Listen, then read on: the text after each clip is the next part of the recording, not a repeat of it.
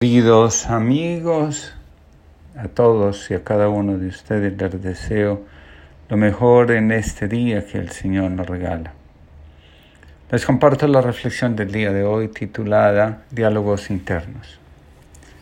Jesús va de camino. Lo acompañan sus discípulos.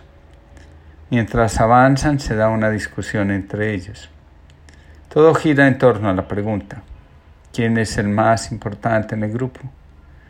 Para Jesús la respuesta es clara. Todo el que sirve a la misión es importante. Cada uno tiene un lugar y en la medida que lo asume, lo honre y lo viva, fluye. Las personas fluyen cuando están en el lugar que les corresponde. De lo contrario, vienen las preocupaciones, las discordias y los afanes por la valoración e importancia personal. El afán de protagonismo es una amenaza clara para el servicio y para avanzar en la misión que se realiza. La discusión entre los discípulos se presenta porque en el corazón de cada uno se desarrolla un diálogo interno. Si el diálogo con nosotros mismos es positivo, nuestras actitudes serán proactivas en cambio, si el diálogo es negativo, nuestras reacciones serán reactivas. Todo lo que ocurre en un diálogo entre dos o más personas es la expresión del diálogo interior que hubo antes. Para conversar honesta y transparentemente con el otro es necesario revisar el contenido de nuestro diálogo interior. Todo lo que hay en nuestro corazón no es puro siempre.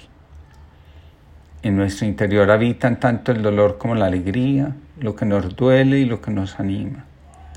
De ahí que antes de iniciar un diálogo con alguien más, sea necesario hacer un ejercicio de discernimiento, de identificación de la fuente de donde provienen las voces que nos están animando al encuentro. El discernimiento es la herramienta que nos ayuda a ver con claridad hacia dónde está inclinado nuestro corazón. Si nuestro corazón está inclinado hacia el mal, en el diálogo con el otro, estarán presentes el odio, el rencor, la animadversión, el afán de sentirnos por encima del otro, etc.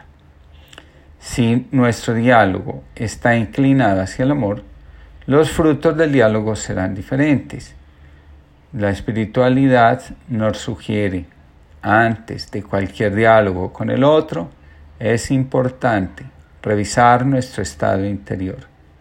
De lo contrario, en lugar de soluciones, generaremos mayores dificultades y sufrimientos. Santiago nos advierte las consecuencias de permitir que nuestro corazón se deje arrastrar por las pasiones y se incline al mal. Recordemos que para la teología cristiana existen dos tipos de pasiones, las ordenadas y las desordenadas. A las primeras las llamamos virtudes y a las segundas vicios. Las pasiones ordenadas nos conducen hacia Dios y nos permiten conocer y obedecer su voluntad. En cambio, las desordenadas nos alejan de Dios, de los hermanos, nos encierran en nuestro egoísmo y son la causa del dolor y del sufrimiento en el mundo. El corazón es sensible a las insinuaciones del bien y del mal. Sin discernimiento no sabremos a quién obedecer y nuestro estado espiritual será de confusión. La persona confundida siempre cree que está actuando bien. De ahí lo difícil que resulta cualquier diálogo y conversación con ella. El apóstol Santiago se hace la siguiente pregunta. ¿De dónde provienen las guerras y las discusiones? La respuesta que da es la siguiente. El origen de los conflictos está en permitir que el corazón se deje arrastrar por las pasiones desordenadas y deje a un lado el Espíritu de Dios. Hace dos días escribí, citando al mismo apóstol, quien se deja guiar por el Espíritu de Dios nunca se engaña. En cambio, quien se deja llevar por sus pasiones desordenadas permanece en el engaño todo el tiempo. Cuando una persona piensa que la bondad, la compasión, el trato justo, la confianza crean problemas, está, sin lugar a dudas, bajo el dominio de las pasiones. Nada que le pertenezca al espíritu es fuente de dolor, división y malestar.